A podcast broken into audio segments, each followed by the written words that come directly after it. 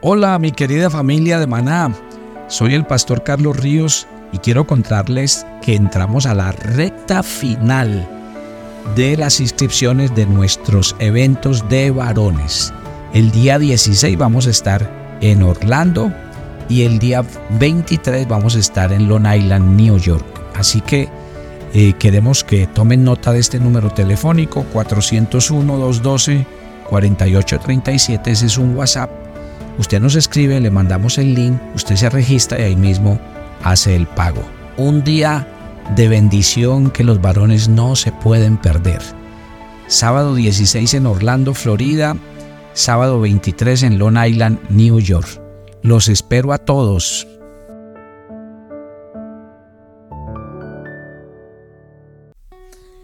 Y seguimos de gira por los Estados Unidos. Así que mi invitación especial a la gente que vive en la Florida porque este martes 19 estaré en Naples. Así que si usted quiere asistir le voy a dar dos números telefónicos. 239-438-8415 y 239-821-1563. Y el jueves 21 estaremos en Arkansas el número de contacto para los que quieran asistir, 479-372-8639. Tenemos un tema especial para ustedes que no se pueden perder. Difícilmente pasa un día sin que la palabra actitud entre en una conversación.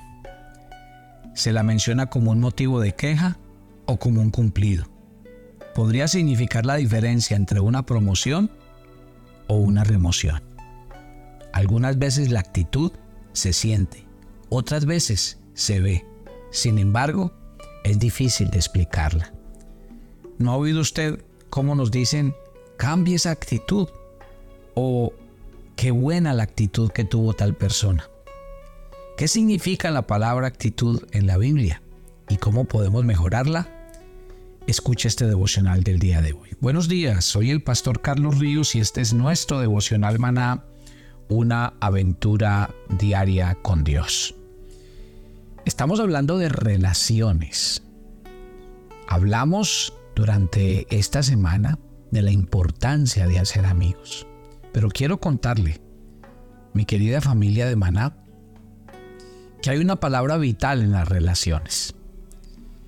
La actitud está definida por los expertos como un sentimiento interior, pero que se expresa en la conducta. Y es por eso que a la actitud se le ve sin decir ni una sola palabra.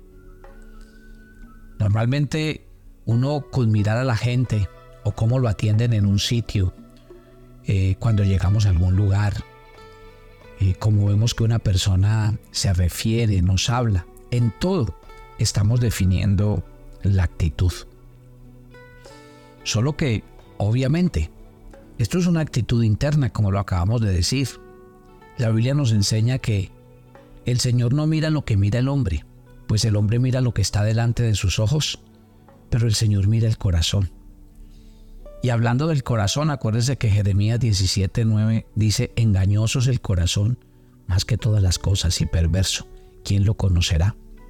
Y cuando uno lee estos dos versículos, ahí nos muestran nuestra incapacidad para saber con seguridad cuáles son las emociones que llevamos por dentro. Uno se encuentra con personas a las que las ve sirviendo o las ve desarrollando alguna tarea y cuando usted les dice, ¿por qué no cambia de actitud? Al mismo le dicen a uno, ¿y yo qué estoy haciendo? Estoy callado, no estoy molestando a nadie. Pero cuando hablamos de actitud, es lo que refleja mi vida, lo que reflejan eh, mm, cada día mis acciones. Como la actitud se expresa con frecuencia en nuestro lenguaje corporal y se nota en las expresiones de nuestro rostro, entonces le voy a dar un dato. La actitud puede ser contagiosa. Y eso se ve todo el tiempo. Me encanta la historia cuando en Primera de Samuel capítulo 16, que es el pasaje que les acabé de mencionar, eh, David eh, con su música alegra el corazón de un rey como el rey Saúl. La Biblia nos dice en 1 Samuel 16:14 que el espíritu del Señor se apartó de Saúl y le atormentaba un espíritu malo de parte del Señor. Y dice también el mismo pasaje que se le dijo a los siervos que buscaran a alguien que pudiera elevar el espíritu del gobernante. Y así fue que trajeron a David al palacio y dice que Saúl amó mucho a David. Y Saúl le envió a decir a su padre, yo te ruego que esté David conmigo, pues ha hallado gracia en mis ojos. Y cuando el espíritu malo de parte del, del Señor venía sobre Saúl, David tomaba el arpa, tocaba en su mano, y Saúl tenía alivio y estaba mejor, y el espíritu malo se apartaba de él, dice los versículos 21 al 23 de este primera de Samuel 16. Esta historia, ¿de qué nos habla? De que la actitud, eh, la personalidad, la forma como enfrentamos las cosas. Hay gente que uno ve y uno dice, qué persona tan amable, qué persona tan tranquila, qué persona tan generosa. Sí, en cambio usted habla con otras personas y tiene que decir lo contrario. No nos digamos mentiras. Vea, vamos a empezar por la parte difícil del tema de hoy. Hay personas que definitivamente eh, su forma de ser y su forma de comportarse ante los demás no, no gusta. Por ejemplo, a la gente no le gusta la gente que se queja por todo. Aquellos que son pesimistas, que son hipocondríacos porque todo les duele, que son críticos porque nada los tiene contentos y cuando no es una cosa es la otra, y que siempre viven asumiendo el, el papel de víctimas, pobrecito yo, ¿por qué me tocó a mí? Es que en esta pobreza en la que vivimos, este tipo de personas a veces son molestas para otros, porque no les gusta su lenguaje, su actitud frente a la vida. Hay personas que son arrogantes y autosuficientes y tampoco llegan bien ante los demás, porque son personas narcisistas, porque solo hablan de dinero, de cirugías, de viajes, de carros. Ese es su único tema y parece que el mundo no existiera y las personas no existieran. ¿Y qué me dice usted de los que todo lo espiritualizan? Y hay cristianos, si estamos hablando de relaciones, yo les he dicho, nosotros tenemos un reto. Y el reto no es ser cristianos en la iglesia, ese no es el reto. El reto que usted y yo tenemos como hijos de Dios es ser luz allá en el mundo de tinieblas. Es que donde nos conozcan como cristianos, no nos vean que todo es Diosito para arriba y Diosito para abajo, mientras nuestra vida personal no es coherente con el Dios en el que creemos. Ustedes conocen muy bien la, historia de Daniel, un joven que fue tomado cautivo junto con los jóvenes más importantes, sabios e inteligentes con el pueblo de Israel cuando fue llevado a Babilonia. Y acuérdese que lo que hizo el rey de Babilonia, Nabucodonosor, muy astutamente fue coger a esos jóvenes, cambiarles el nombre, ponerles las mejores vestiduras, darle la comida de la que él comía y ponerlos a beber los vinos que él bebía. Claro, con eso Nabucodonosor se aseguraba de que esos muchachos jóvenes e inteligentes que llegaban de otro pueblo así creyeran en su Dios, él con sus costumbres, con su influencia, terminaba acabando todas esas creencias que ellos tenían y los convertía a él, a su Dios y a su reino. No así pasó con, con Daniel y sus amigos. Que dice la Biblia que aunque le llegó todo lo tentador de vestir esas vestiduras, comer esa comida, beber esas bebidas y tener el estatus de ser un, escogidos como los más sabios, la Biblia dice que él en su corazón decidió no contaminarse. Eso no es religiosidad, eso no es la espiritualidad que muchos cristianos quieren pretender mostrarle al mundo, no. Eso sí se llama ser un hombre de Dios, porque realmente ahí es donde Dios nos invita a ser testimonio. Y ustedes conocen muy bien el desarrollo de la historia de la vida de Daniel. Todos los reyes a los que Daniel sirvió, todos terminando, terminaron adorando al Dios de Daniel. Todos terminaron decretando que se adorara al Dios de Daniel. Yo creo que ese es el reto de las relaciones de un cristiano. Un cristiano, cuando llegue al tribunal de Cristo, no va a ser, no va a ser juzgado ni por los números, ni por las cifras. ¿Qué quiere decir? Allá no le van a preguntar si tuvo uno, 20, 50 o 200 discípulos, si abrió una, dos, tres iglesias, ¿no? En el tribunal de Cristo, la verdadera prueba de fuego será nuestro carácter. Y yo les he hablado mucho a través de la vida cristiana y del devocional. Les he dicho que hay muchos cristianos que llevan años, años en una iglesia, años perteneciendo e identificándose como cristianos y todavía seguimos teniendo problemas gravísimos en nuestro carácter y en nuestra forma de ser. Cuando hablamos entonces de este tipo de personas que no tienen buenas relaciones porque su forma de ser y su actitud ante la vida no es buena, pues entonces hoy tenemos que hacer una pequeña reflexión en el corazón.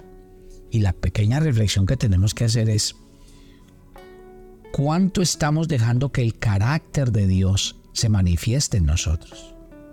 ¿Eso qué quiere decir? Quiere decir que la actitud de nosotros frente a la vida realmente debe dar testimonio del Dios que tenemos. Yo más adelante les voy a hablar de unas series, vienen unas series que ya están preparadas estábamos organizando el tiempo para que llegaran. Por ejemplo, va a venir una serie donde vamos a hablar de cómo enfrentar las tormentas. Porque lo que queda claro es una cosa, tormentas van a venir. El Señor dijo, en el mundo tendréis aflicción. El Señor no dijo, vea, por si de pronto tienen aflicción. Y viene la aflicción y nos coge mal parados. Y entonces la mayoría de los cristianos se vuelve atrás, la mayoría de los cristianos se aflige, dice, ¿por qué esto a mí? No puede ser. Y entonces los cristianos se desaniman, se vuelven de su fe, pierden el entusiasmo, renuncian al cristianismo. Entonces, ¿qué es esto? Lo mismo, vamos a hablar de una serie del desánimo y vamos a colocar ejemplos. Por ejemplo, el ejemplo contundente de un hombre que perdió su ciudad, perdió su nación y, a ver, nos ponemos a llorar sobre la leche derramada, en este caso sobre las murallas, o levantamos el ánimo y nos ponemos al frente de esto. Yo quiero hablarle hoy a los cristianos. A veces dice que oramos mucho, dice que leemos mucho la Biblia, dice que creemos mucho en Dios, pero cuando hablamos de carácter, somos muchas veces eh, cobardes, no, no asumimos riesgos, no asumimos retos. A veces es triste decirlo, mi querida familia. Vive más por fe la gente de afuera que nosotros, los hijos de Dios. Cree más la gente de allá afuera en ellos mismos que nosotros en el Dios que vive en nosotros.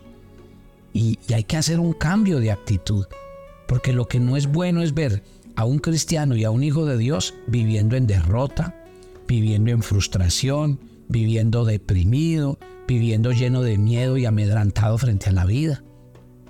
Porque entonces vienen ejemplos de la Biblia y los ejemplos de la Biblia nos muestran que una, una vez un hombre, mire, ¿qué se encontró David siendo el menor de los, de los hijos en su casa? Fue a llevarle a los hermanos que estaban en la guerra eh, algunos eh, alimentos porque su padre les había enviado a sus hermanos. ¿Y qué se encontró? Se encontró a un gigante que tenía amedrantado al rey y a sus soldados. Y eso no, no cabía en la mente del joven David. Ahora, ¿por qué no cabía en la mente del joven David que un hombre por gigante, por grande, por guerrero y por fuerte que fuera, tuviera amedrantado al rey de Israel y al pueblo de Israel. ¿Sabe por qué? Porque David no pensaba sino en términos del Dios que nosotros tenemos. Eh, David no estaba pensando en ellos como seres humanos ni como personas. Y de hecho cuando él enfrenta al, gigante, él le dice, tú has desafiado al ejército del Dios viviente. Es que era lo que estaba pensando David. David no estaba pensando en términos de quién es más fuerte, quién tiene más experiencia. No, David estaba diciendo, este es un perro muerto que está maldiciendo al ejército de Dios. Y este hombre no lo puede hacer porque nosotros somos el ejército de Dios. ¿En qué consistía la fuerza, la grandeza y la valentía de David? No era en él, ni en su experiencia. ¿En qué era? En el Dios en el que él y su padre le había contado, porque sus padres le habían contado a ellos como israelitas que su, que su Dios había abierto el mar rojo, que su Dios les había dado al, al, pueblo de Israel agua en el desierto, pan durante toda una vida, que derrotó a sus enemigos. Y la misma historia sucedió con Josué. Moisés envió a los dos espías y ellos encontraron gigantes en la tierra, una tierra amurallada. Pero ¿qué les dicen Josué y Caleb? Vamos. Tenemos que entender que el que nos trajo aquí fue Dios, no somos nosotros. ¿Sí ven? Cuando yo hoy les estoy hablando de actitud, les estoy diciendo, la actitud de un cristiano tiene que estar fundamentada en quién es Él. La actitud de un cristiano debe estar fundamentada en el Dios en el que ha depositado su esperanza y su confianza. Y a veces es incoherente. Usted me perdona lo que le voy a decir, pero es incoherente. Porque como le digo, los cristianos hablamos de un Dios grande, pero cuando le pedimos, parece que nuestro Dios es pequeño y le queda grande todo. Nosotros hablamos de un Dios de imposibles y dígame cuándo fue la vez que usted, la última vez que usted oró por un imposible y se vio en su vida. A veces como que todo se nos vuelve teoría.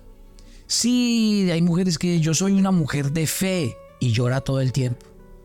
Yo soy una mujer que le cree a Dios y vivía toda hora amedrantada frente a las situaciones de la vida. Hay que cambiar la actitud. Y la actitud es decir, hombre, yo tengo que reaccionar y vivir conforme a lo que Dios me ha enseñado en su palabra. Y por eso insisto, Dios ve el corazón, Dios ve lo profundo, Dios no ve lo que ven los seres humanos. Mis queridos hijos de Dios, mis queridos cristianos que, escuchan a Maná cada día, hay, hay, unos pasajes con los que quiero que ustedes se queden meditando hoy, porque me parece muy interesante que los, que los meditemos en su palabra. El primero de ellos está en Proverbios, capítulo 15, en el versículo 15. A mí este pasaje, si por mí fuera, lo repetiría todos los días. Y yo le doy un consejo. Yo lo llamo versículo de espejo. Este versículo es para tenerlo en el espejo y verlo todos los días. ¿Sabe qué dice Proverbios 15:15? 15? Todos los días para el afligido son difíciles, mas el de corazón contento tiene un banquete continuo. ¿Cómo quiero en el nombre del Señor que esto sea una verdad en su corazón? Para el afligido, todos los días son difíciles. Y usted lo ve todos los días, lo ve en su trabajo, lo ve en la calle, lo ve en su casa, lo ve en la iglesia con otros cristianos. Este grupo de personas, el que le acabo de mencionar, aquellos que viven haciendo de víctimas, aquellos que son hipocondríacos, que son críticos, que son pesimistas, que viven en función de las circunstancias. Ahí está. Para ellos toda la vida es difícil. Para ellos toda la vida es un complique. Para ellos toda la vida es una carga. Esos son de los que eh, viven diciendo, ay pastor, es que Dios castigó al hombre con el trabajo. Por eso es que el trabajo es una maldición. Y entonces por eso trabajan como trabajan. Trabajan con desánimo, y usted ve, una persona que trabaja así nunca será enriquecida, nunca será una persona bendecida. El que trabaja por obligación, porque le toca, por cumplir ocho horas.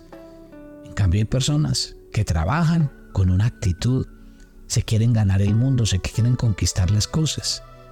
Si ve cómo cambia la vida, el de corazón contento tiene un banquete continuo.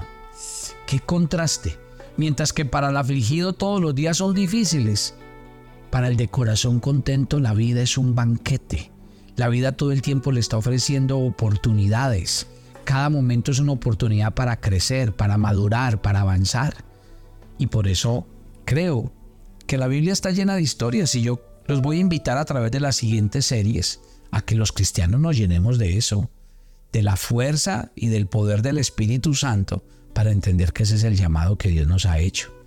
No a refugiarnos y a escondernos, sino a vivir todos los días disfrutando de lo que venga. El de corazón contento.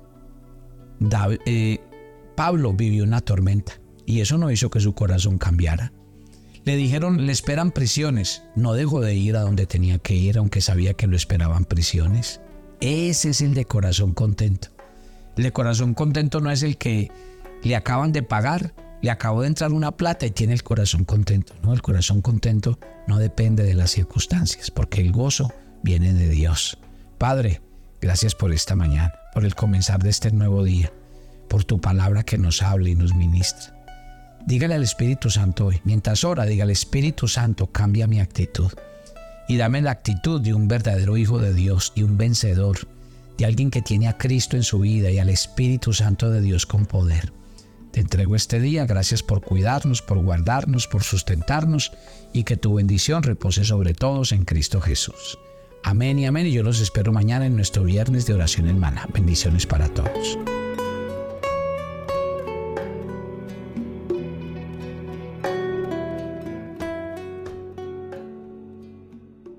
Toma tu agenda devocional, hermana. Hoy es el día 256 en nuestra agenda y el pasaje sugerido para la lectura en tu devocional personal el día de hoy es Santiago 3 del 1 al 12. Si refrenáramos nuestra lengua, seríamos capaces de controlarnos en todo sentido. Así que de ahora en adelante, sé consciente de tus palabras y si no edifican, bendicen o exhortan, mejor calla. Te invitamos ahora a que respondas las preguntas que encuentras en tu agenda que te llevarán a conocer cada vez más a Dios y crecer en tu vida espiritual. Y para confirmar tus respuestas, visita nuestra cuenta de Facebook Devocional Maná o nuestra página web devocionalmaná.com.